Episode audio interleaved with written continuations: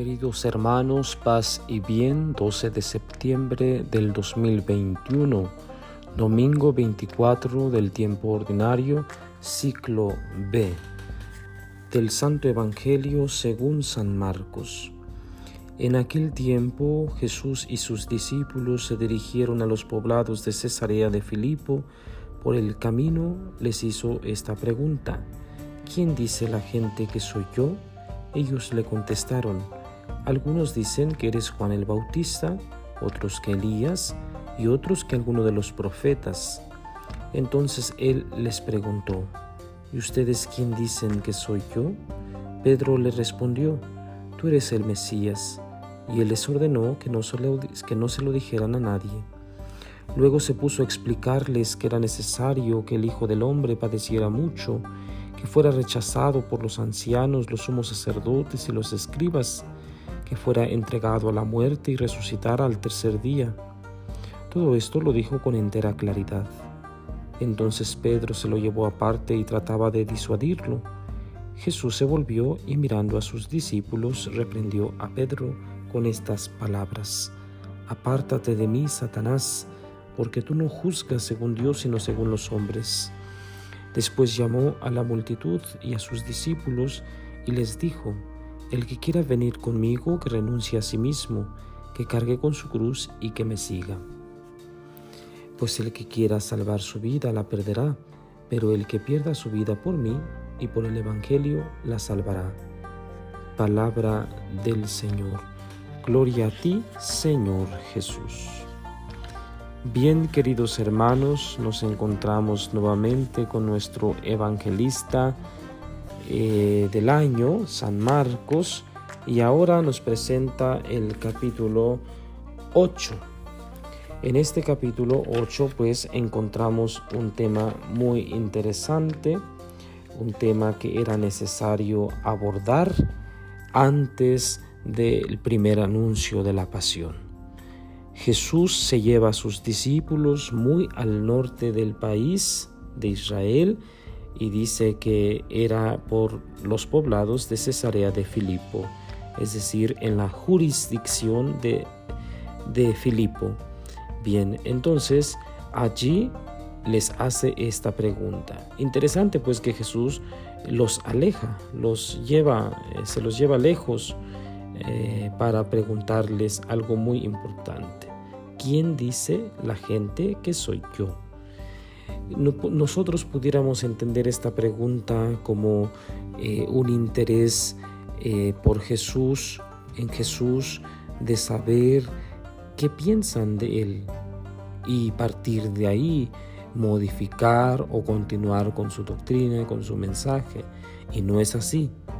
Él se interesa en qué dice la gente porque quiere saber si ya entendieron que Él es el Mesías, si ya entendieron a través de los milagros, de, los, de las parábolas, de todos eh, sus discursos, eh, si ya lograron captar que Él es el Mesías, que Él es el Hijo de Dios, que Él es el Cristo, el ungido de Dios.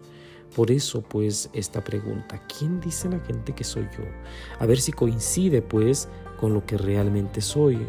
Porque si no, si la gente piensa como en realidad le responden, dicen que eres Elías o que eres Juan el Bautista o alguno de los profetas. Bueno, entonces no han entendido. Entonces me están confundiendo. Entonces están pensando que, soy un profeta. Y en realidad, eh, pues está, se trata del Hijo de Dios. Juan el Bautista, con todo lo que es Juan el Bautista, un personajazo en la escritura, y, bueno, que se le compare como este, con Juan el Bautista, pues es grande, ¿no? Es, grandioso, significa mucho, pero no, no es Juan el Bautista, o sea, es mucho más. Que se le compare con Elías, el defensor del Dios único y verdadero, eh, pues también es grandioso, pero no es Elías. Y entonces, una pregunta más directa, más contundente. ¿Y ustedes quién dicen que soy yo? Porque sí, es muy importante lo que dice la gente, pero ustedes mis amigos, ustedes los más cercanos, ya comprendieron, al menos ustedes, eh, que deben comprender, porque eh, a ustedes les voy a dejar mi mensaje porque que enseguida nos anuncie pues su pasión, el primer anuncio de la pasión, significa pues que debe estar seguro él de que sus discípulos, de que sus amigos ya comprendieron, porque en el momento en que él se vaya, en que él eh, muera, resucite y se eleve al Padre, que regrese pues al Padre, entonces deja en buenas manos la doctrina, deja en buenas manos el mensaje y el mensaje se va a transmitir a los demás, pero necesita pues antes saber que sus amigos han comprendido correctamente. Ustedes, ¿quién dicen que soy yo? Bueno, sí es importante lo que la gente dice, si entendió la gente, pero ahora me interesa saber si ustedes, los más cercanos, ya comprendieron. Entonces, Pedro responde, eh, como siempre, toma la batuta, tú eres el Mesías. El Mesías quiere decir el ungido, aquel a quien esperaba el pueblo de Israel. Bien, entonces eh, esta profesión de fe de Pedro, ¿sí? Es grandioso, y en este Evangelio de San Marcos no viene el elogio que en San Mateo encontramos, por ejemplo, que dice Jesús, dichoso tú, Simón, hijo de Jonás, porque no te lo ha revelado nadie eh, de carne y hueso, sino mi Padre del cielo. Pues yo te digo que tú eres Pedro y sobre esta piedra construiré mi iglesia, etcétera, etcétera. A ti te daré las llaves y bueno, da un poder tremendo eh, a Pedro. Entonces, esto no lo encontramos en San Marcos. Lo que sigue inmediatamente de esto dice, y él les ordenó que no se lo dijeran a nadie.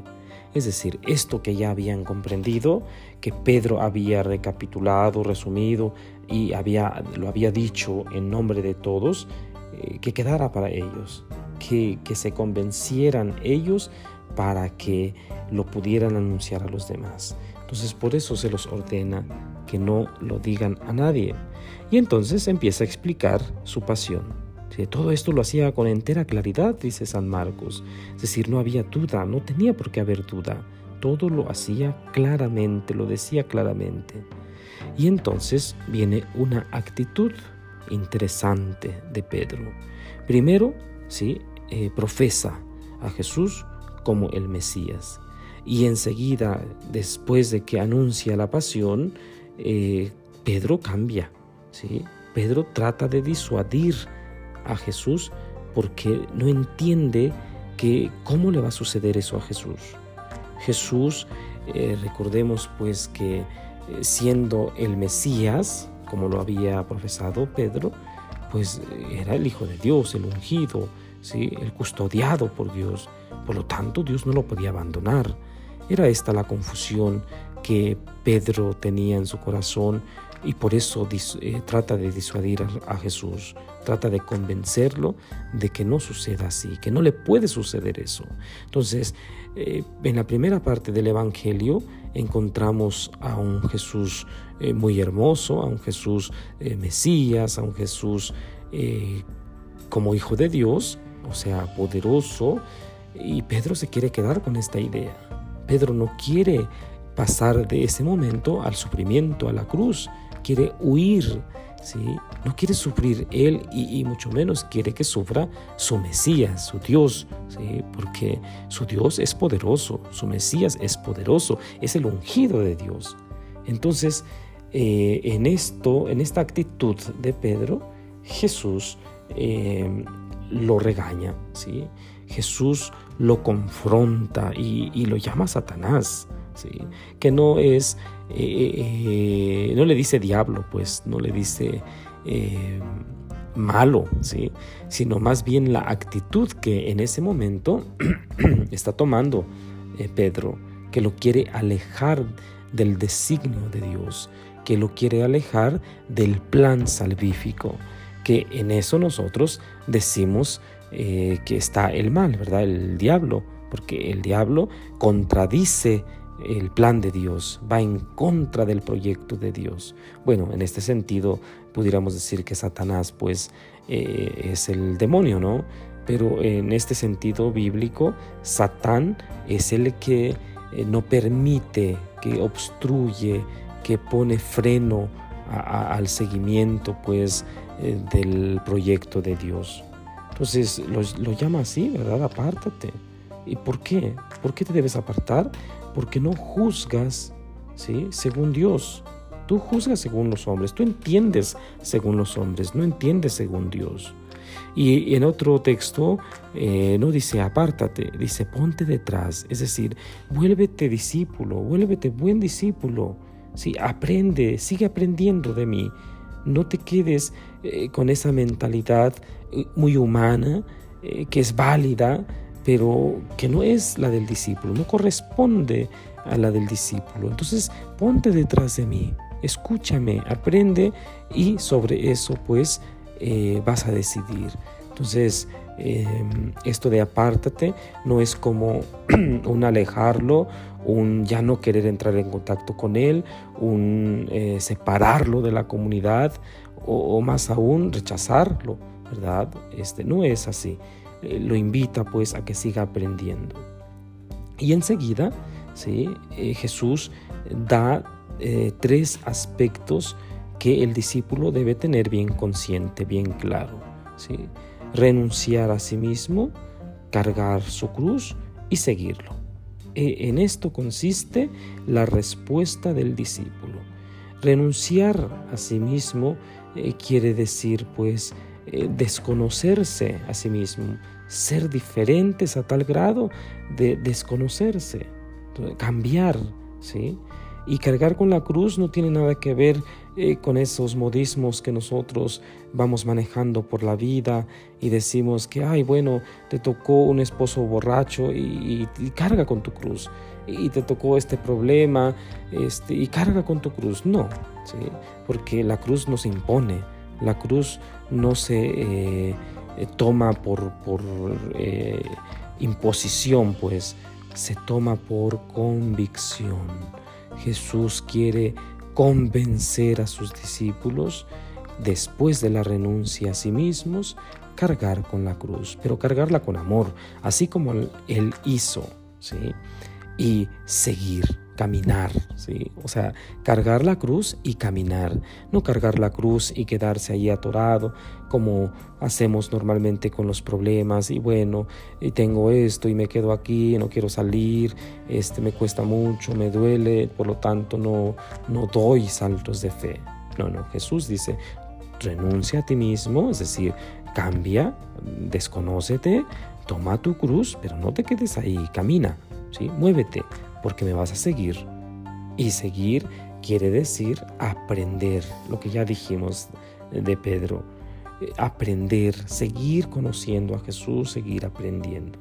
Queridos hermanos, mucho eh, tenemos que decir sobre este texto evangélico, pero creo que debemos dejar eh, la tarea para cada uno de ustedes, de modo que sigan esta reflexión.